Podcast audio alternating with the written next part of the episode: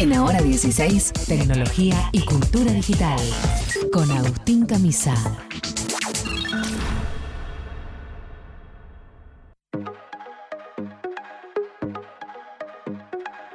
Bueno, nos viene muy bien que justo está Agustín Camisa con nosotros. Vamos a empezar a.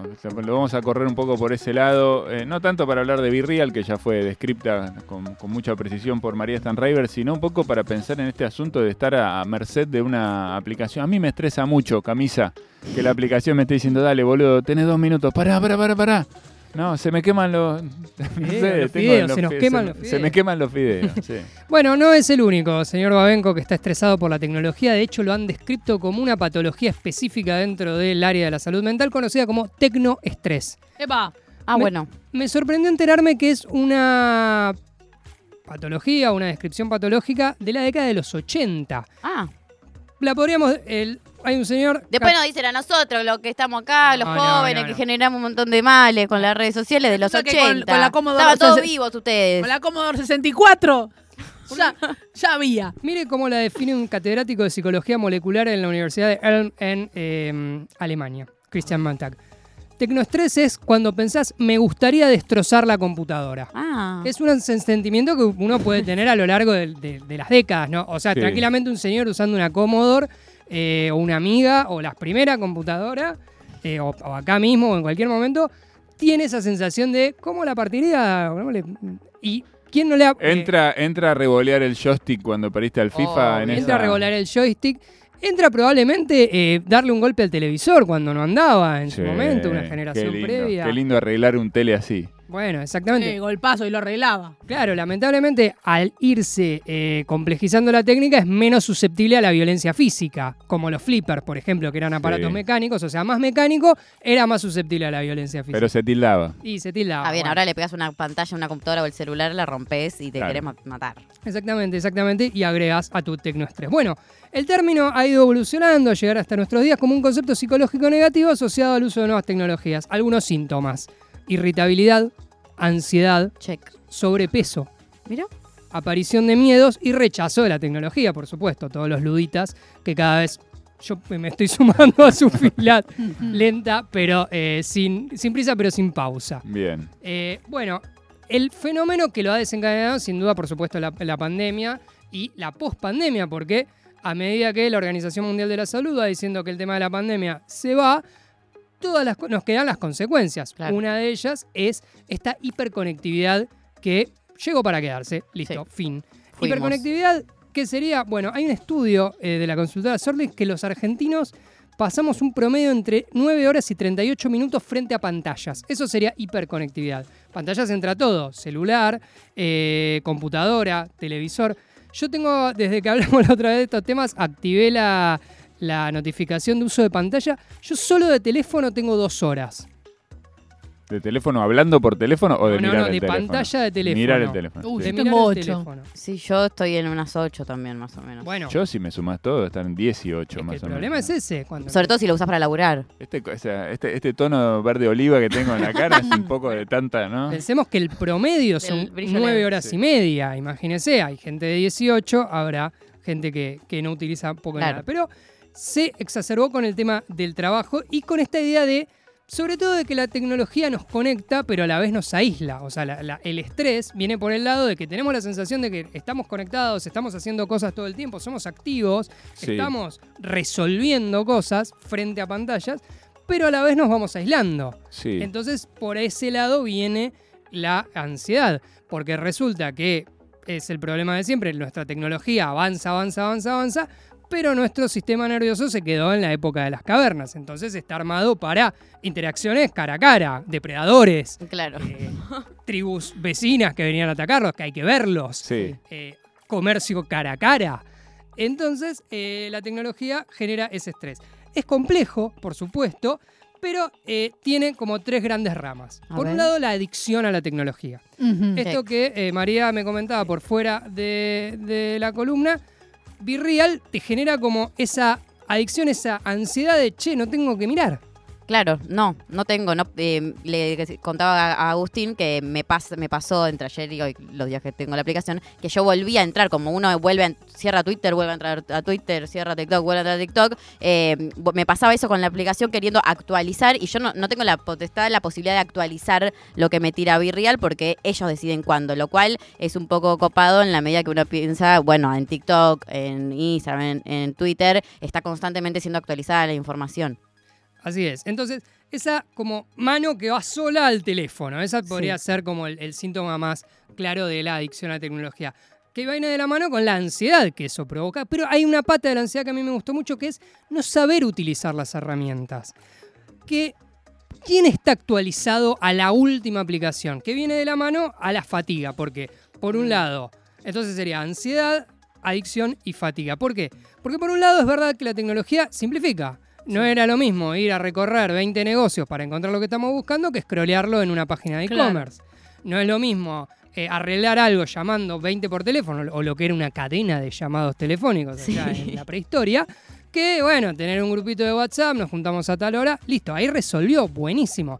Pero nos va agregando cada vez más. Lo que era el correo electrónico pasó por ser el correo electrónico un mensajero, un mensajero una red social, una red social si- siete redes sociales.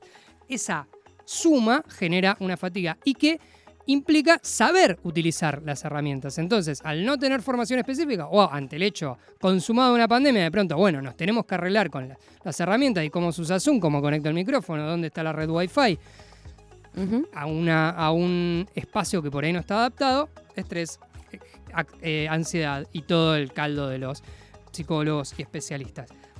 ¿Cómo gestionarlo? ¿Cómo tratar de vivir con esto? Bueno, primero hacerse la idea que es lo que decimos siempre, la tecnología llegó, salvo que ganen los luditas y empecemos a los martillazos a destruir servidores como existían en el siglo XIX, Sí. la gente que rompía las máquinas de la revolución industrial. Eh, la tecnología llegó, se va a quedar y nos tenemos que adaptar de alguna manera. Fin. Entonces, Ay, bueno, tu tía. Es, es horrible. romper. de vueltas. O nos sumamos a la fila de los luditas. Eh, hay signos de la ansiedad, por supuesto. Eh, imposibilidad de alejarse del teléfono, eh, no tener como esta sensación de ahogo, de que no, no puedo parar, no puedo cortar. Eh, tratar de formarse en, en cuestiones de tecnología. Si no entiendo, tomar un curso, buscar tutoriales, preguntar. De vuelta, nadie está actualizado a lo último que salió porque es, es, es de verdad una carrera eh, muy difícil y que nunca se gana porque siempre con una red aparece nuevo. otra, aparece otra. Yo no veo la hora de que en WhatsApp aparezca eso que es eh, que ya no apareces online. Que, Bueno. tenés, que tenés la opción de poder. De, o sea, yo no tengo la tilde azul, por ejemplo. ¿Y la última conexión? La última conexión tampoco. Bueno, bien. Y estoy esperando que salga el online y que desaparezca. como era en el Messenger, ¿no? Como te conectaste y te desconectás, ¿no? Como... Claro, no quiero que sepan si estoy Suspender. online o no. No quiero que sepan nada de mí. Bien, De exactamente. hecho, no tengo tilde azul. Bueno, de vuelta, a veces ante la ansiedad que nos genera la tecnología, lo, lo primero que uno dice es, bueno, la saco, se va. Lo más difícil es tratar de convivir. Y recomiendan momentos de desconexión. Sí. De vuelta, ¿no? Como salir a dar una Sí, vuelta. sí. Esto, esto que es tan difícil de decir, yo dejo el teléfono acá y me voy para otro lado, digamos. Pasa algo y Claro, yo no y si tenía el pasa teléfono algo y conmigo, no, qué sé ¿qué yo, y se incendia y mi mamá. Bueno, ahí entra la última pata, ayuda profesional, grupos, etcétera, etcétera.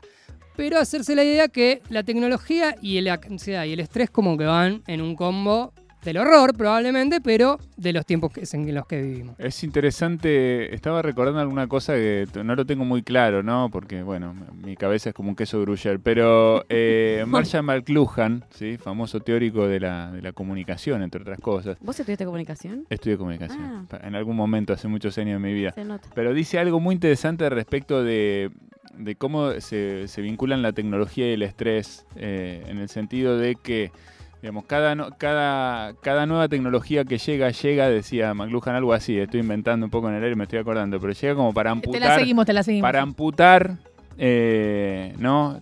Llega para amputar una parte nuestra. Entonces dice, eh, pero para, pero antes de que eso pase, lo que tenemos que hacer es estresar al máximo nuestra capacidad física. Entonces, por ejemplo, el tipo decía, para antes de inventar la rueda, ¿no? Como una tecnología que vino a reemplazar el asunto de andar caminando y caminando, hubo que estresar las piernas, ¿no? En, en- en trayectos larguísimos que había que hacer de un lado hacia el otro hasta un O- o, punto que- levantar cosas con troncos. y qué hasta claro, hasta un que- punto que, eh, digamos, la rueda vino como a, a solucionar ese problema y de alguna manera amputó el asunto de recorrer ya esas largas distancias con las piernas o mover grandes pesos con las piernas porque bueno, había una cosa nueva que vino a reemplazarla. De esa manera eh, la tecnología evolucionó en muchas cosas. Por ejemplo, el asunto de que exista Google eh, de alguna manera nosotros vivimos en un mundo de hiperinformación, ¿no? Entonces estresamos nuestra capacidad de memorizar y recordar las cosas, pero tenemos Google, que de alguna manera nos amputa la memoria, porque tenemos para resolverlo ahí directamente con tecleando una cosita y, nada más. Me pregunto, digamos, en este contexto y con las nuevas cosas que tenemos alrededor, ¿qué, qué, qué nos estamos amputando? ¿no? ¿Qué parte nuestra estamos dejando? Sí, o nos eh, estamos- de nuestra parte humana como Y- para avanzar hacia dónde. Claro, y exacerbando la mano o el dedo, o esto que dice Byung-Hul Chan, que eh, vivimos en la cultura de la elección, del juego, que todo está como en la punta de la mano nada más. Muy bien. Bueno, para pensarlo, ¿eh? para pensarlo, me gusta esto que trae Agustín Camisa, se vincula mucho con lo que estaba contando María Stanriver. Eh, me gusta el asunto de la desconexión, que lo Pero plantea es muy mucho. difícil, ¿eh? Pero es por ahí. Lo Un rato, ir plantea. a dar una sí. vuelta. Sí, de a poquito yo, perdón, creo que es un hábito que realmente si uno lo entrena como cualquier hábito y no, no, no es que, ah, voy a desconectarme seis horas de una, porque no, pero sí de a pequeños ratos me parece que se puede ir sumando y es re viable. Michel Houellebecq, que es de todos los escritores, tal vez el más misántropo de todos en este, en este momento, lo plantea como una, ¿no? En uno ya no me acuerdo en cuál de sus libros, pero lo dice, como la, la revolución total es, es salirse del sistema, es desconectarse. Eso rompe con todo, porque el mundo está pensado y la lógica, digamos, de alguna forma del capitalismo está pensada para que todos estemos conectados y conectadas. Salirse de ahí es poner una piedrita en el engranaje. Solo salirse es ser un poco un ludita, no tener que romper nada. Sí, o no entrar. Lo que pasa es que tenés que. Yo, por ejemplo, me resistí a tener celular. Fui la última de todos mis amigos y conocidos. La última. Creo que lo tuve en, en, no sé, en 2010. Bien. Pero lo que me empezó a pasar ya es que no me enteraba de. empezaba- ya había mensajes de texto. Y si cambiaban de restaurante, yo ya no me enteraba. O sea, hubo un momento en el que era como, uh, a esta no le pudimos avisar. eh, cuando, y te empezaba a entorpecer la, Claro, la y comunicación. Porque también te aísla. Claro, ahí tuve que transar, pero siempre llegué muy tarde. Muy bien. Bueno, eh, interesantes temas. Planteados en la mesa están acá, cada uno sacará sus propias conclusiones. Le agradecemos a Agustín Camisa que traiga esto para nosotros. Agustín Camisa, Cultura Digital en el aire de Nacional Rock en ahora 16. Ahora 16.